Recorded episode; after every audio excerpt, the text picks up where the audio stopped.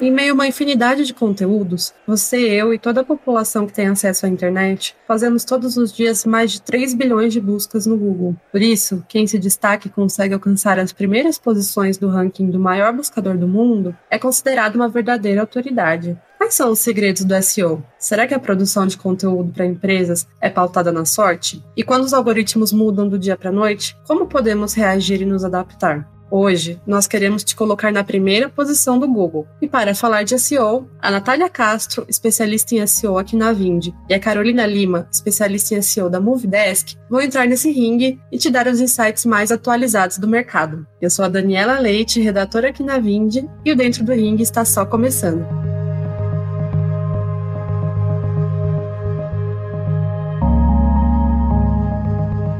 Oi meninas, tudo bem? Bem-vindas ao nosso podcast de hoje. Eu queria que vocês se apresentassem para nossa audiência conhecer vocês. Olá, pessoal, tudo bem? Eu sou a Natália Castro, sou analista de SEO na Vind. Há mais de três anos aí trabalho com SEO e mais de cinco anos com marketing digital. Estou muito contente pelo convite e espero que vocês aprendam muito com as nossas dicas, nossos cases aí. Estou muito animada. Oi, gente. Primeiramente, obrigada pelo convite, Dani, Andressa, Natália. Bom, meu nome é Carolina Ignakzuki, trabalho em uma startup de Santa Catarina, a Movidesk. Trabalho há cerca de quatro anos com marketing de conteúdo, sou formada em jornalismo, então já passei por jornal impresso, assessoria de imprensa e hoje sou coordenadora de inbound marketing na Movidesk. Vamos começar então, meninas, falando um pouquinho sobre a definição de SEO. É, que bicho é SEO? Como ele funciona? Vocês poderiam falar pra gente?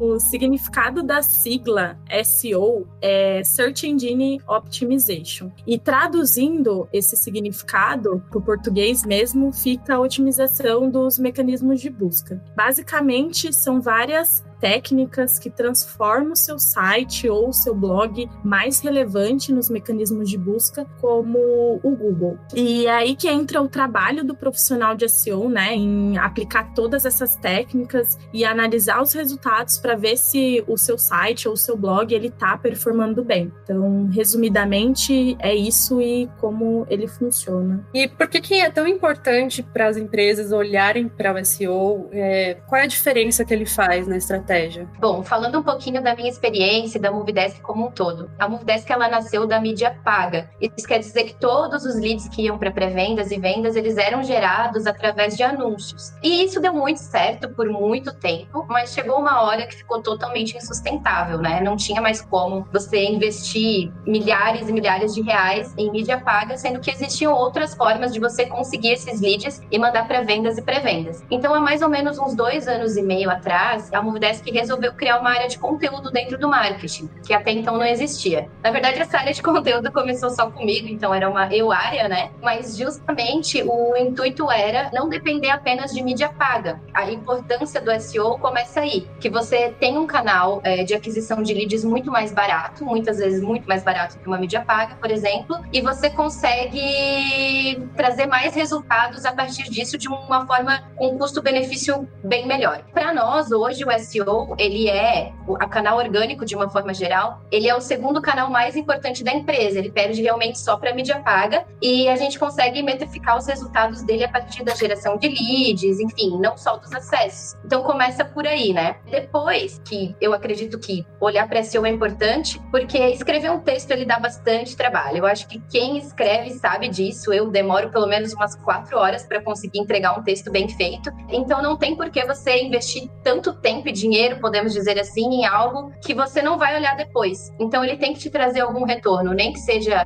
acesso ou, no nosso caso, a geração de leads propriamente dita. Aqui na Vind o cenário é bem parecido, assim. O orgânico é o que mais gera acessos para o nosso site, para o nosso blog, todos os nossos subdomínios aí. Eu gosto muito de falar sobre o quanto as pessoas estão cada vez mais conectadas, né? E, e buscam informações no Google ou qualquer outro mecanismo de busca. Então, até como a Carol falou, se você está traçando estratégias de inbound, o SEO ele tem que estar tá incluso nisso, né? Então, ele é ideal para gerar volume e alimentar o funil de marketing e até mesmo qualificar um melhor lead. Um lead orgânico, ele tá educado da forma como a gente espera, da forma como a gente cria os nossos conteúdos, é, seja um blog post, seja um material rico. Isso traz mais um lead para vendas bem mais preparado, né? Tem uma pesquisa da ClickFlow que eu gosto muito de mencionar quando as pessoas perguntam para mim sobre a relevância de SEO. E, gente, não é algo automático, tá? Um dia me falaram, tipo, nossa, você trabalha com isso, mas é não é automático, não é só você subir um site ou você escrever um blog post que vai aparecer. Não, não é isso. Dá um trabalho aí. A gente tem um certo cuidado para gente ir aplicando essas técnicas que até mencionei na primeira pergunta, para a gente conseguir classificar na primeira página do Google. E aí, mencionando a pesquisa, vou ler um trecho dela aqui rapidinho, que é o resultado orgânico da primeira posição do Google tem 10 vezes mais probabilidade de receber um clique em comparação com a página do décimo lugar. Então, só para vocês terem uma ideia de que não é simplesmente a gente colocar um web page ou um blog post no ar e esperar a mágica acontecer. Isso não acontece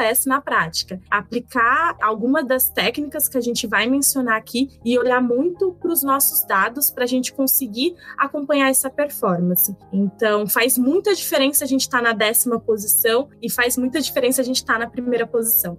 Aproveitando isso que a Natália falou, essa parte de lembrar que o SEO ele não é um trabalho que vai te dar um resultado do dia para noite é muito importante. Eu acho que isso precisa estar bem alinhado também com a questão da empresa, né? Então, quando eu falei que a Modesk nasceu da mídia paga, que eles resolveram estruturar uma área de conteúdo para olhar mais para o orgânico, para SEO, a empresa tinha noção de que isso não ia ser algo que ia ser construído do dia para noite, que é algo que leva tempo, que você precisa de ter várias pessoas e investimentos mesmo envolvidos, mas é algo que a longo prazo dá muito certo e vale muito a pena, né? Porque chega uma, um ponto do canal orgânico, ele começa meio que a se sustentar sozinho, né? Você já conseguiu construir uma, uma autoridade, enfim, os seus posts já estão ranqueando bem, e ele começa a gerar acessos organicamente por si só. Então é bem legal sempre ter em mente, assim, que não é que você vai começar a tua estratégia hoje e amanhã vai, você vai estar tá colhendo todos os benefícios de uma estratégia bem estruturada, né? E é super importante para as empresas que estão começando agora entenderem a importância disso, porque eu não sei você, Carol, mas para frila é muito complicado. É tipo, o cara aparece falando: "E aí, em um mês eu vou conseguir resultado?" É, não, você não vai conseguir resultado assim, tipo, a gente não consegue afirmar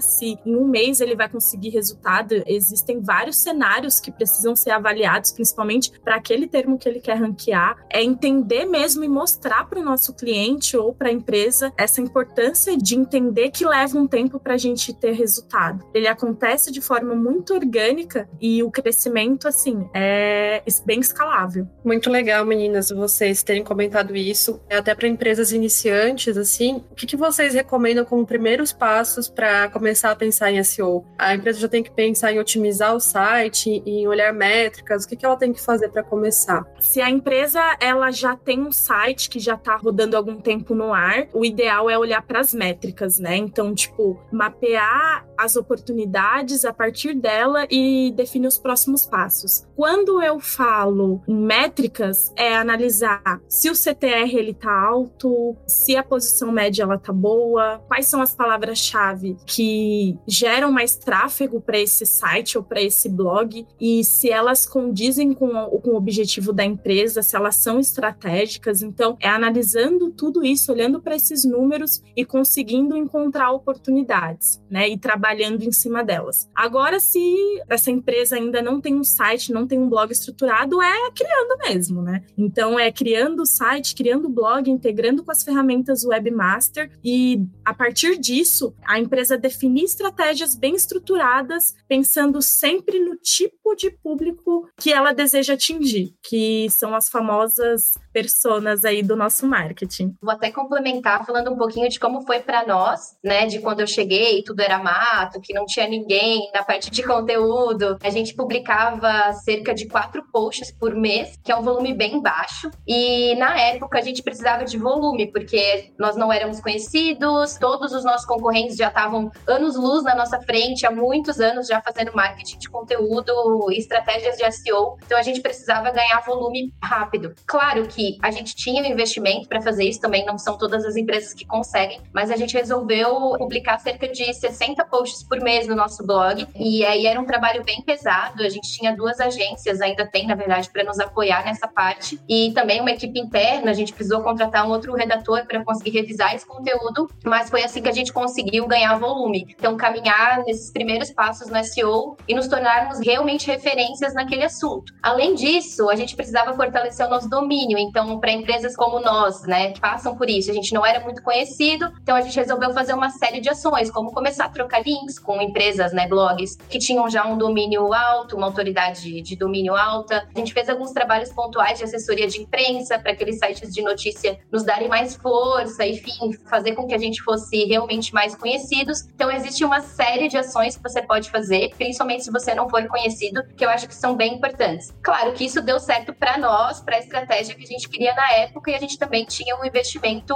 alto para fazer isso, né? Mas hoje, justamente por a gente ter feito isso anos atrás, até hoje a gente colhe os benefícios, porque o nosso site, de uma forma geral, ele saiu de 5 mil acessos para esse mês, orgânicos, né? Para mais de 50 mil acessos esse mês. Então, é um crescimento bem expressivo mesmo. Eu tenho um case também de sucesso que eu tive na Sherpa, onde eu trabalhei antes da Vind, e foi basicamente isso. A gente não tinha conteúdos bem estruturados, não tinha conteúdos pensando em SEO, e aí a gente trabalhava também com volume muito baixo, se eu não me engano, saía um artigo por semana, começou a aumentar um pouquinho, e aí a gente resolveu meter o louco e publicar também cerca de 60 até mais conteúdos dentro de um mês, assim. Então a gente focou muito em volume e crescemos muito, foi uma estratégia muito boa, assim, trabalhando com palavras long tails, então a gente trabalhou forte nisso, e aí a gente conseguiu sair de 30 mil acessos mensais, e hoje em dia a Sherpa tá aí dominando o mercado de RH, e a gente saiu de 30 mil acessos mensais para 800 mil acessos. Então é super importante a gente traçar essas estratégias, se a gente quer focar em volume, vamos trabalhar em volume, se a gente quer focar em conversão, como é que a gente pode construir conteúdos que focam em conversão, e é isso, gente, eu acho que são esses pontos assim que eu queria apresentar para vocês. Tudo vai depender dos objetivos da empresa, né, para definir a estratégia. Mas vocês que pensam, né, nesse conteúdo, tudo é referência? O que, que vocês buscam? No que, que vocês se espelham para criar as pautas e criar conteúdos incríveis? E até já emendo a próxima pergunta, que é como buscar a palavra-chave ideal, porque tem tudo a ver também com, com referência e nicho, né? Sim, tudo é referência, mas a gente aprendeu uma lição bem valiosa também no começo, que foi parar de tentar ser como os nossos concorrentes. Como eu falei lá no comecinho, os nossos concorrentes já faziam estratégias de marketing, de SEO, então quer dizer que basicamente todas as palavras que a gente queria ranquear, eles já dominavam. E aí o que a gente tentava fazer? Ah, vamos fazer igual eles, né? Vamos pegar aqui um pedacinho do que esse aqui escreveu, um pedacinho do que esse aqui escreveu, vamos juntar tudo em um post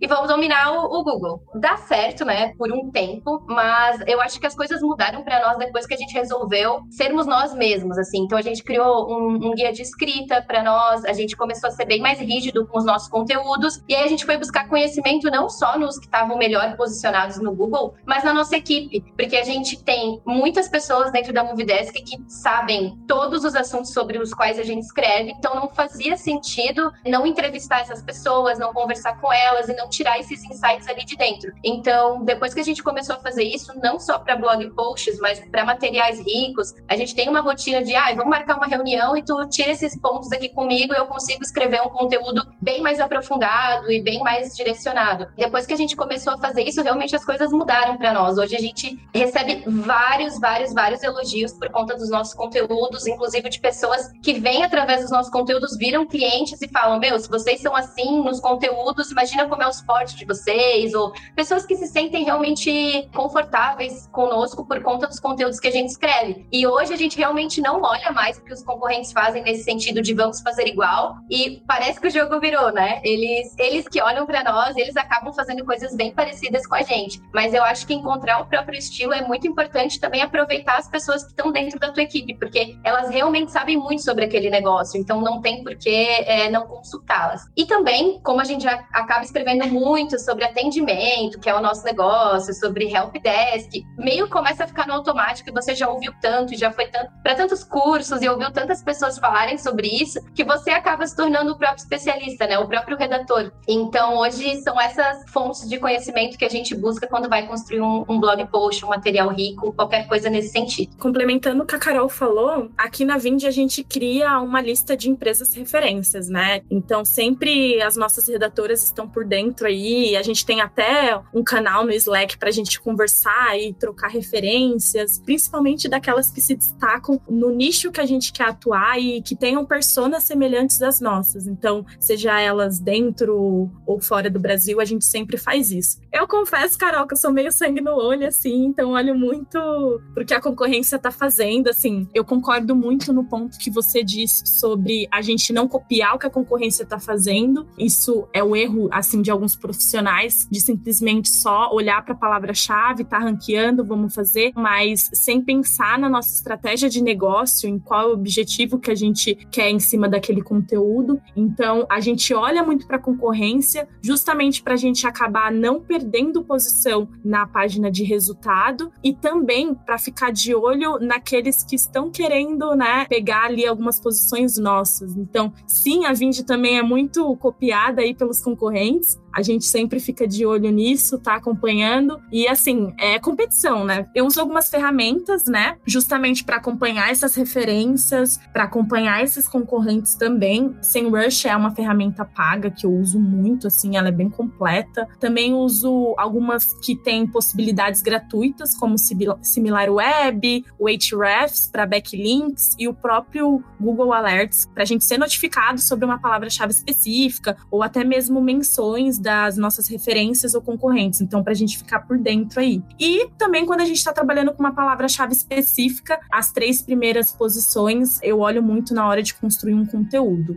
Falando já em palavra-chave na busca, para mim uma palavra-chave ideal é aquela que vai conversar bem com o objetivo que a gente quer dentro daquela web page ou do blog post específico, seja ele focado em volume ou até mesmo conversão, e que ao mesmo tempo ele seja algo buscado pelo nosso público. Por quê? Aqui na Vind a gente tem muito cuidado com isso. Tem alguns termos que existem que fazem parte do, do contexto da nossa persona, mas eles não são muito buscados pelo público B2B, que é atrativo para gente. Por exemplo, palavra-chave CVV é algo que está muito no contexto do nosso público B2B, porém é algo muito buscado pelo público B2C. Então é bem importante a gente olhar essas diferenças aí, sempre analisar quando a gente está buscando uma palavra palavra-chave, abre ali a aba anônima e pesquisa sobre o termo e vê o que aparece na página de resultados do Google para ver se faz sentido e que esses resultados geram conteúdos de qualidade para a persona. Falando um pouquinho de como é feito aqui nessa busca pela palavra-chave ideal, há uns dois anos mais ou menos a gente fez um brainstorming mesmo com a equipe de marketing para que as pessoas colocassem a percepção delas sobre o que realmente era importante para o nosso negócio. Então ali surgiram várias palavras: atendimento, sistema de atendimento, sistema de helpdesk Desk, enfim, todas as palavras que estão dentro do nosso segmento. E a gente também colocou uma aba nessa planilha para que os redatores, enfim, equipe de marketing, escrevesse quais eram as possíveis dúvidas das pessoas que pesquisavam por aquelas palavras. Então, isso foi uma técnica que eu aprendi em um curso há um tempo atrás e que deu bastante certo para nós no começo da nossa estratégia. Então, ali a gente tinha algumas noções de quais eram as palavras que a gente queria ranquear bem. No nosso caso, a, prometida era atendimento, né? Era uma palavra muito concorrida. Então, na época, para nossa estratégia, fazia sentido a gente focar nessas palavras que eram mais buscadas, porque a gente precisava de volume. Hoje não é mais tanto assim. Hoje a gente foca muito mais em otimizações, em palavras que nos tragam realmente lead, né? Resultado como lead, MQL, SAL e SQL. Mas tudo vai depender da tua estratégia mesmo, né? Mas é legal ter essa percepção das pessoas da tua equipe para que todo mundo esteja alinhado, para que eles entendam o que, que o nosso cliente ideal busca. Então, essa é uma das formas de fazer isso. Claro que sempre fazendo tudo que a Natália falou, você tem que estar por dentro, sim, do que, que os seus concorrentes estão fazendo, para que palavras que eles estão ranqueando, porque não adianta fazer um trabalho de SEO super legal, passar lá horas fazendo um conteúdo super massa e nunca, nunca metrificar isso e nunca parar para analisar se isso está dando resultado ou não. Eu falo por mim, que sou totalmente de humanas, formada em jornalismo, texto. A minha maior dificuldade com o marketing, não sei se a Natália tá mais nessa parte técnica de SEO, é assim, mas a minha maior dificuldade com marketing realmente era parar para analisar métricas, parar para ver se aquilo que eu estava fazendo estava dando resultado, se aquela palavra tão importante para mim, se o meu concorrente tinha passado na minha frente, ou, ou enfim, se alguém tinha roubado uma posição minha. E depois que eu parei para realmente olhar para isso todos os dias e analisar semana a semana no report, posso dizer assim que a, a minha vida mudou totalmente. Então é, é muito importante também, além de, né, vou definir quais são as palavras-chave ideais para o meu negócio, parar para realmente analisar se você está performando bem naquelas palavras. Aqui a gente tem uma planilha mesmo, com todas as, as palavras que são as mais importantes que a gente não pode perder de jeito nenhum, assim. Então, a gente faz mês a mês essa, essa análise, né? E eu também tô sempre olhando semana a semana para ver o que caiu, se tem alguma ação que eu possa tomar rapidamente para reverter o jogo, porque a gente tem meta aqui, né, de orgânico. Então, o orgânico ele tem meta de lead, de MQL, de saúde, de SQL, de acesso. Então, eu sempre preciso ficar ligada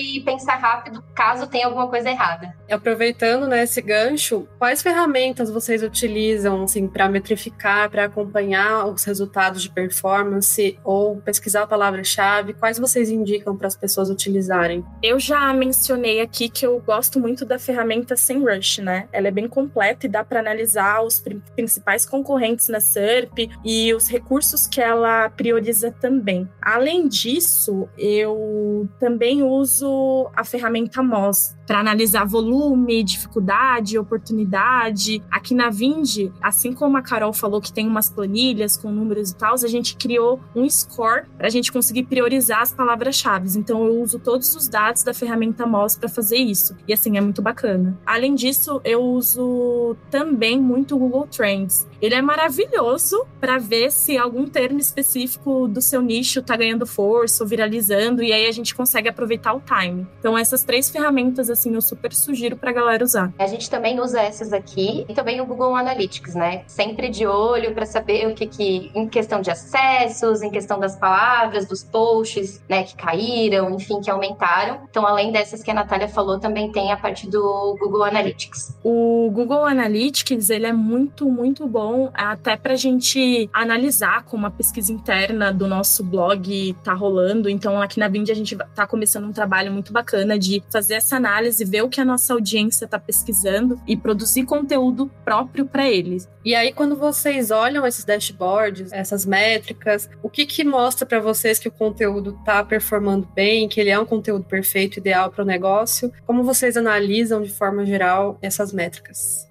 Aqui no marketing, a gente tem uma coisa maravilhosa chamada dashboard, que foi construída pelo nosso programador. A gente tem um programador dentro do marketing, que é o Saulo. Então, isso já por si só já facilita bastante vários tipos de análise aqui dentro. Então, a gente tem esse dashboard com todas as informações do marketing. E para nós, hoje, um conteúdo perfeito é aquele que está trazendo lead, né? Não só lead, mas leads qualificados. Então, o que, que eu vejo? Eu analiso semana a semana quantos leads o canal orgânico trouxe. Desses leads, da onde que eles vieram, né? Se tem algum conteúdo que está se destacando mais do que os outros.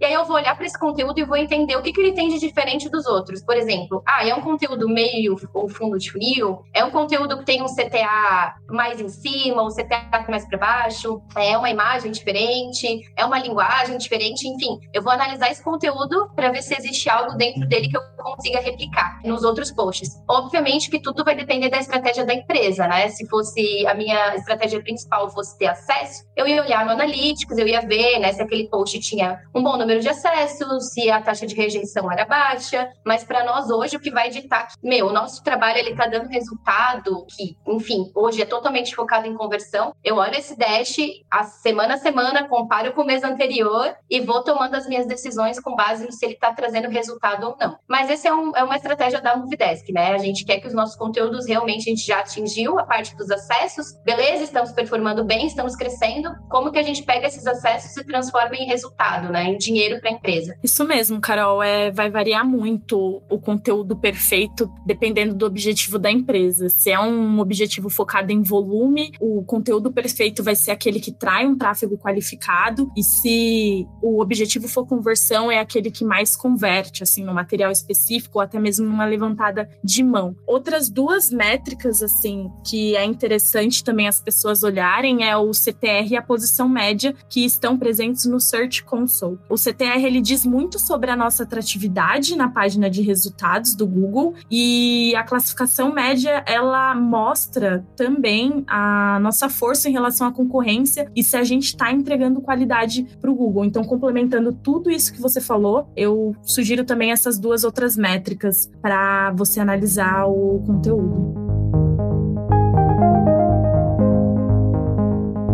E aí, tá curtindo o cast de hoje? No site podcast.vind.com.br você pode assinar nossa newsletter para ficar por dentro de todos os episódios do Dentro do Ring. Passa lá e aproveita para maratonar outros casts.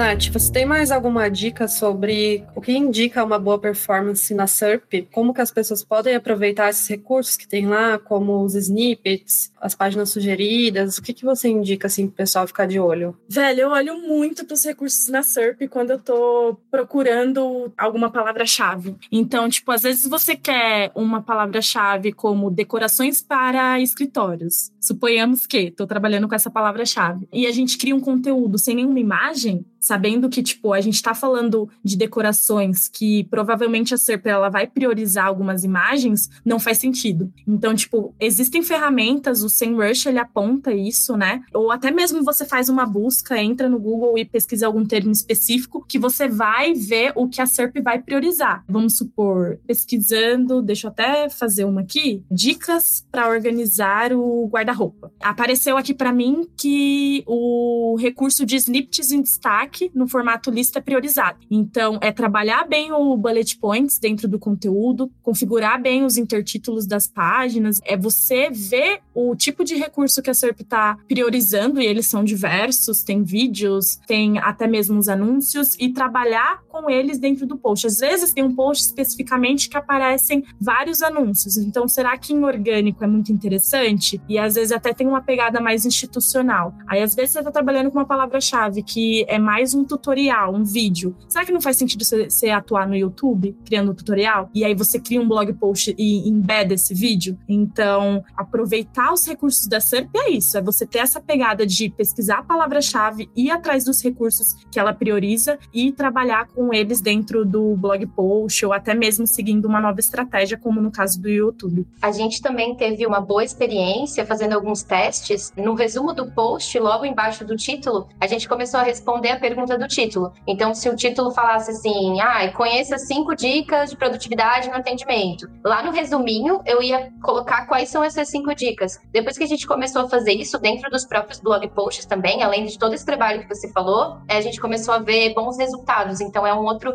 requisinho de conteúdo que eu acho que vale a pena testar. E aí, assim, a gente falou bastante da produção dos conteúdos novos, né? Mas também um ponto de atenção é cuidar do legado, né? Do blog e tudo mais. Então, a gente fala muito de otimização? Como que isso pode ser feito da melhor maneira possível? Otimização é uma coisa que eu gosto muito de fazer. Geralmente eu olho muito para conteúdos que estão abaixo da terceira posição da primeira página de resultado e pego também aqueles que estão na segunda página. O mais interessante da otimização é que a gente já tem dados suficiente para a gente conseguir aprimorar o conteúdo na página de resultado. Então a gente consegue, por exemplo, analisar as principais palavras-chave que geram geram tráfego para aquela página ou blog post através da ferramenta do Search Console e consegue ir otimizando a web page ou o blog post. Então, se o seu blog ele já tem mais de um ano, eu recomendo que você faça otimizações no mesmo ritmo que as postagens, se possível, né? Mas não deixe de fazer. Aqui na Vind, quando eu entrei, a gente já tinha um blog faz muito tempo. Nosso CEO Dantas ele trabalhava, ele nutria muito nosso blog, as meninas também, só que a gente acabava num ritmo acelerado de publicações e aí a gente não focava na otimização, né? Em olhar para os posts antigos e trabalhar. E quando eu entrei, eu vi muita, muita oportunidade. Eu vi conteúdos que estavam na primeira página, na décima posição, e fazendo só uma atualização no Titan, né? A gente conseguia classificar muito mais rápido. Então, é olhar para esses conteúdos, ver como é que ele está performando na página de resultados resultado do Google e aí a gente vai trabalhando para que ele consiga uma melhor posição. Então, otimização, galera, é muito importante, principalmente se você já está há um bom tempo. Se você está iniciando agora, não faz muito sentido. É buscar produzir conteúdo e colocar no ar para indexar o mais rápido possível. Agora, para otimização, se você já está um bom tempinho com blog aí no ar, trabalhe com elas porque vocês vão ver que vai gerar resultados muito, muito interessantes. Aqui na Vind a gente tem até uma planilha de acompanhamento e a gente tem aumentos em CTR em mais de 130%, tem cases de sucesso aí muito interessante. Geralmente cria uma pauta bem detalhada para as redatoras produzirem e elas têm curtido muito e têm arrasado muito nos trabalhos, então é muito bacana você criar todo um processo, estruturar e trabalhar com essas otimizações. Eu sou do time das otimizações também, Natália. Aqui a gente é louco por otimização. Hoje a nossa estratégia é basicamente, eu posso dizer que 60%, 70% dos nossos esforços são todos otimizações. Justamente, claro, porque a gente já tem um bom volume de blog posts e não, não faz sentido não olhar para essas oportunidades que você comentou. Então, algumas coisinhas que a gente olha quando vai fazer uma otimização. Por exemplo, colocar mais texto. Às vezes a gente coloca mais de mil palavras no texto. Por quê? Porque lá no comecinho quando tudo era mato. A gente fazia blog posts superficiais, que eu acho que é o erro também de toda. Não vou dizer que é um erro, mas é uma mania de todas as empresas que estão começando esse trabalho, querem ganhar volume, precisam de volume rápido, então acabam publicando post de 500, 600 palavras. E aí, uma das nossas estratégias é deixar eles mais aprofundados, e aí é onde a gente consegue trabalhar mais as palavras-chave, colocar outros tópicos, coisas mais interessantes. A gente muda a, o meta-título e a meta-descrição também, às vezes encurta o URL, porque os posts antigos têm aquelas URLs muito longas, muda CTA, né, de acordo com as coisas que a gente quer fazer, muda a imagem, dependendo, muda resumo, então tem várias coisinhas que a gente vai fazendo hoje nessa estratégia e geralmente tem nos dado bastante retorno, assim. Então, muito mais do que só publicar, publicar, publicar post loucamente, é parar, olhar para aqueles posts que você já tem, né, que já estão lá e conseguir melhorar o posicionamento deles no Google. Outra coisa que a gente faz também é puxar a data, né? Então, por exemplo, ah, tem um post lá de 2018, eu vou atualizar agora, eu vou lá, muda a data, então também é uma coisa que a gente faz. Outro hackzinho, assim, que tem nos dado retorno nesse sentido. Quando você fala desses conteúdos curtos e a gente acaba colocando mais conteúdo dentro deles, é uma estratégia muito boa para a gente trabalhar com aqueles posts épicos, né? E aí criando posts secundários e interligando para esse post mais épico, que geralmente a gente trabalha muito em palavras-chave de alto volume. Então é criar esse fluxo de conteúdo, né? Então, vindo de um conteúdo com mais volume e, e, a gente trabalha mais em deixar ele um conteúdo bem completo, que fala sobre diversos temas e ir criando outros blog posts secundários e que até levam para esse blog post épico, assim. Então, é um trabalho que é muito feito em SEO e que ajuda muito a gente, além de criar mais referência para esse post épico, a gente ajuda o usuário, né, que está lendo esse blog post aí entrando mais no funil. É muito interessante a gente fazendo esse joguinho, né? De tipo criar um post épico e criando posts secundários e levando o usuário mais pro fundo do funil. Aproveitando, meninas, se vocês quiserem aprofundar um pouquinho mais sobre os conteúdos para cada etapa do funil, considerando assim palavras-chave cauda longa ou cauda curta, extensão do blog post, tipos de CTA que a pessoa pode usar, o que vocês acham que funciona em cada etapa? etapa do funil. Aqui na Vind, a gente tem esse trabalho, né, de criar conteúdos que se encaixam em todas as etapas do funil. Aí, exemplificando, vamos lá. Por exemplo, uma palavra-chave que é relevante para a gente como SaaS. A gente classifica bem para esse termo e é uma palavra mais com alto volume, né? Então, a gente cria um post épico e aí a gente fala sobre diversos assuntos. Então, a gente sabe que vai atrair uma galera mais topo de funil, uma galera que tá pesquisando pesquisando sobre SaaS e está interessada sobre SaaS no geral. Então a gente pode atrair pessoas que trabalham no segmento SaaS, pessoas que querem entender o que é o segmento SaaS, estudantes que estão estudando sobre o segmento, alguma pessoa que ouviu o termo não sabe o que é, enfim, e está pesquisando. Então a gente consegue atrair mais topo de funil. A gente não tem um controle sobre o tipo de tráfego que a gente está atraindo. Aí quando a gente vai entrando mais no funil, vamos trabalhar mais com o meio de funil, por exemplo. A gente pode trabalhar com palavras chaves mais long tail, por exemplo, como vender melhor o meu SaaS. Então a gente está sendo mais específico e está falando sobre venda SaaS, o que é muito interessante para a Vind, porque a gente trabalha com pagamento, né? Então, quando a pessoa pesquisa esse termo, ela já está interessada a melhorar as vendas SaaS. E aí a gente entra nesse conteúdo e fala sobre como a Vind faz uma leve menção da Vind, falando como a Vind pode ajudar a vender o seu SaaS através de uma receita recorrente, até porque é um modelo de venda de empresa SaaS. Um mais profundo de funil seria como a Vind pode ajudar o meu SaaS a escalar. E aí a gente entra falando sobre Vind e exclusivamente sobre Vind, até apresentando cases de empresas que já trabalharam com SaaS. E aí a gente vai criando o conteúdo de SaaS a gente bota um link interno, uma chamada, um CTA para como vender mais SaaS para esse post. E aí, depois, quando a gente fala como vender mais SaaS, a gente menciona a Vind e a gente leva para esse post com um CTA mesmo que fala sobre como a Vind pode ajudar a escalar melhor os, esse SaaS. É fazendo todo um caminho para o usuário ir entrando mais no funil. Pegando exatamente o exemplo de vocês, mas no nosso caso é, com atendimento, exatamente isso que a gente faz. Tem um case bem legal, que é o nosso case de atendimento, que era o nosso maior objetivo quando entrei na Movidesk, era conseguir ranquear bem para essa palavra que tem muita, muita, muita busca. Então, o que, que a gente fez? Um trabalho bem longo, uns três meses de redação, assim, para ser bem sincero. Eu, mais especificamente, escrevi um, um blog post gigante que deu quatro metros de conteúdo e, tipo, 45 páginas. Foi basicamente um TCC. A gente pensou, não, a gente vai ranquear para essa palavra. E aí, eu coloquei absolutamente tudo o que existia sobre atendimento dentro do nosso blog. Fui jogando tudo para lá, dicas, software, em tudo realmente sobre o, o assunto. E dentro dessa página, que é a nossa página épica, a gente colocou vários pontos de conversão que tinham a ver com o assunto que a gente estava falando naquele determinado momento. E aí, no final, a gente deu a opção para o lead, para o leitor, baixar aquele conteúdo em PDF. Então, para ler depois, enfim, né? Porque é um conteúdo realmente muito longo. Então, além da gente conseguir trabalhar essa parte, a gente também consegue gerar resultados com esse conteúdo. Então, isso é bem legal. No mais, a gente faz a mesma coisa que a Natália comentou. O que a gente faz também que dá certo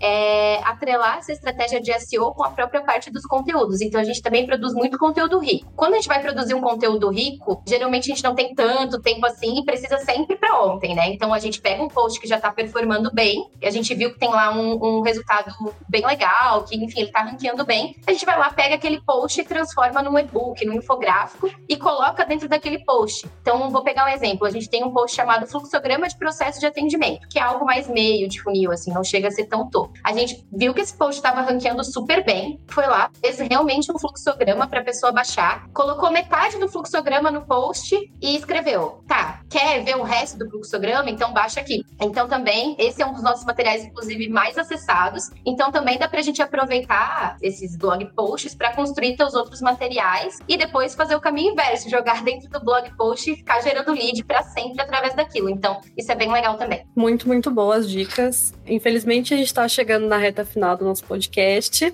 Eu queria fechar com uma pergunta assim, mais do que vocês não recomendam para as pessoas fazerem quando elas vão trabalhar com SEO. Quais são as ciladas? O que, que deve ser evitado a todo custo para não prejudicar a estratégia? Bom, posso começar falando isso porque a gente já caiu em várias ciladas quando o assunto é SEO, né? Quem nunca? Mas eu acho que tem duas que valem a pena serem ressaltadas. A primeira é publicar post adoidado, como a gente falou aqui, não parar para analisar se aquilo tá dando resultado ou não. Ou pior, né? Pegar uma palavra-chave, fazer todas as regrinhas de SEO, aquelas básicas, e esperar que seu conteúdo ele magicamente performe bem. Tem muita gente que fala: "Ai, mas meu conteúdo não dá certo, mas eu sigo todas as regras, mas ele não tá ranqueando bem". Mas será que teu conteúdo realmente ele é bom? Se você realmente tá escrevendo para uma pessoa para resolver um problema real de uma pessoa real? Porque a gente tem muito essa de vamos escrever para o Google com essas técnicas, técnica X, técnica Y, mas a gente tem que lembrar que a gente está ali para resolver um problema real de uma pessoa. Então, se eu estou falando, vou te ajudar a escolher entre esses cinco softwares de atendimento, eu tenho que te ajudar a escolher entre eles. Então, eu acho que esse é o primeiro erro, assim, publicar esses posts adoidados, não parar para analisar e achar que magicamente tudo vai dar certo e você de um dia para o outro vai estar tá lá na primeira posição do Google. O segundo é isso tudo que a gente já falou antes, assim, que eu vou bater nessa tecla porque realmente foi o que mudou o jogo para nós, que é de você não acompanhar as suas métricas, né? De você não ter essa rotina de olhar, não só para as ferramentas que a Natália mencionou aqui, mas de você realmente não prestar atenção naquelas palavras e nas coisas que são mais estratégicas e importantes para o seu negócio. Por exemplo, não adianta eu daqui a dois meses, ah, vou ver como está a palavra-chave atendimento, que é esse case que eu contei, que demorou tanto tempo para ser construído, e ver que alguém passou na nossa frente e eu não fiz absolutamente nada. Então, você precisa sempre, no caso, eu faço toda semana, mas eu fico com o dashboard aberto o dia inteiro para ver o que está trazendo resultado ou não. E isso é uma coisa que eu acho que todo mundo que trabalha não só com inbound, mas com conteúdo de uma forma geral, tem que começar a, a prestar mais atenção. A gente é muito acostumada a só escrever nosso texto e ai, vai ranquear, mas não é bem assim. Olhar para dados sempre, todos os dias, é a minha sugestão, assim. Então, todos os dias eu entro, olho para os nossos números, é a primeira coisa que eu faço no dia, para ver se um conteúdo ele acabou gerando mais impressões, a gente não tá com um clique bacana, o que, que aconteceu? A gente subiu na posição média, mas a gente ainda não tá bem classificado, não tá conseguindo a primeira posição, a gente perdeu posição para o concorrente, qual foi, qual página específica, qual blog post específico a gente perdeu. Então, é olhar todos os dias para isso, fora a nossa conversão, né? Então, tipo, números são essenciais, assim. Faça uma análise, se você não tem o costume de trabalhar com essas análises, começa forçando você a olhar mais para isso, pedir para que as pessoas perguntem para você sobre algum número específico todos os dias, pede para o seu gestor, pede para o seu colega de trabalho, meu, peça para mim e aí eu vou atrás, sabe? Para você se forçar a ir atrás desses dados, que aí você vai começar a criar uma certa rotina e vai ser muito natural. Além dessas duas ciladas aí que a Carol falou, para mim existem outras duas no SEO para blog posts. A primeira delas é, principalmente para aqueles que estão começando, achar que a palavra-chave com alto volume é sinônimo de sucesso e não ver valor nas palavras mais long tail. Então, tipo, ah, vou trabalhar com SaaS, nossa, consegui a primeira posição, isso, isso, aquilo, pô, show de bola. Só que você sabe se você está atraindo um tráfego qualificado, você sabe se você está gerando outros conteúdos que agregam o usuário que acessa essa página, por que não trabalhar com uma palavra-chave mais long tail? Porque aí você consegue direcionar mais o tráfego que você quer atrair para o seu site ou blog. Que é um erro que eu, inclusive, cometi logo no meu início, assim, foi focar nos grandes, sabe? Tipo, nossa, essa palavra-chave tem 15 mil, o volume de busca, vou trabalhar em cima dela. Meu, imagina se eu conseguir, mas, cara, para você conseguir lá, você vai ter que trabalhar muito. Então, comece a olhar isso, por que não você trabalhar com várias long tail, ao invés de você trabalhar com uma palavra-chave que tem um alto volume de busca e você vai ter um enorme trabalho para conseguir classificar nela. O segundo focar em métrica de vaidade, como o número de acesso que aquele blog post está gerando. Então, é erro de muita gente. Eu já cometi esse erro de olhar, tipo, poxa, tô conseguindo gerar isso de tráfego. Mas, cara, no final do dia, a gente quer gerar venda. Então, não faz muito sentido a gente olhar apenas para isso, né? Então, são, esses, são essas minhas duas ciladas que muita gente faz. Inclusive, eu amei essa pergunta.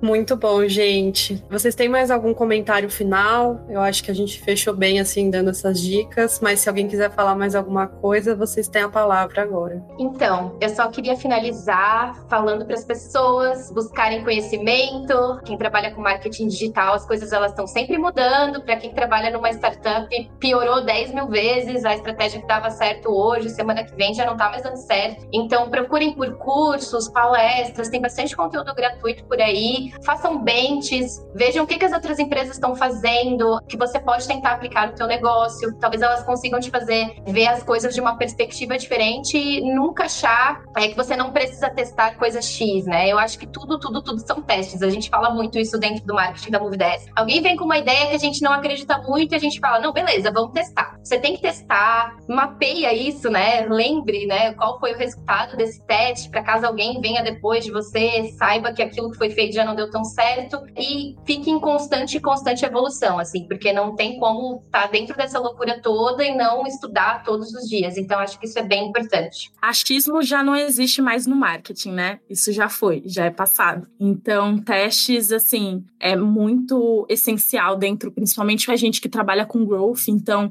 não tem como a gente fugir. Tá trabalhando ali nas meta tags, tá subindo informação no plugin Yoast. Vamos testar o title ali, vamos testar a meta descrição, vamos trabalhar com isso para a gente ver se consegue uma melhor melhor classificação. Vamos inserir alguma coisa no conteúdo para gerar conversão para algum material específico, então testar é essencial. E concordo com a Carol, marketing digital não tem como a gente ficar parado. Pegue pelo menos uns 20 minutos do teu dia para você ler algum artigo novo num blog que você acompanha, para você ler algum case de sucesso que a galera postou no LinkedIn. Faça isso, vá atrás de informação, sempre em constante evolução, como a Carolina falou, e vai dar certo. Bom, gente, é, esse conteúdo de hoje foi incrível. Eu queria agradecer muito a participação de vocês, todas as dicas que vocês deram, parabenizar vocês pelo seu trabalho. Se vocês quiserem deixar o contato de vocês. Primeiramente, eu quero agradecer a participação. Gostei muito de conversar com vocês. Achei o papo super produtivo. Espero que realmente ajudem vocês aí na jornada para um SEO maravilhoso e para blog posts perfeitos aí que performam muito bem no Google. O meu contato,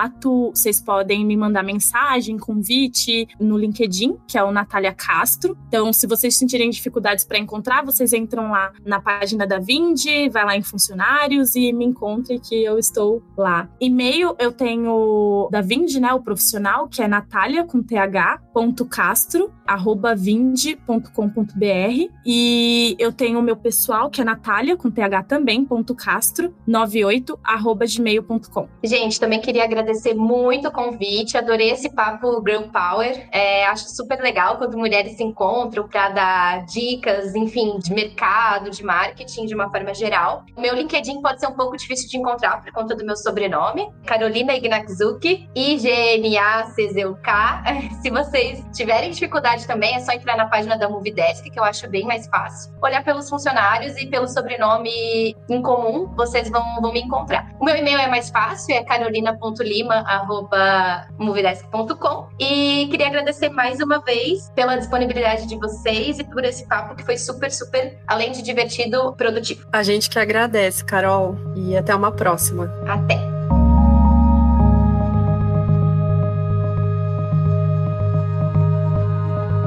Se você gostou desse episódio, provavelmente também vai gostar do Dentro do Ring de planejamento de marketing, conteúdo de marketing e growth hacker. Segue a gente lá no Spotify, ou no iTunes ou Google Podcasts. Até a próxima! Este podcast foi editado pela Maremoto.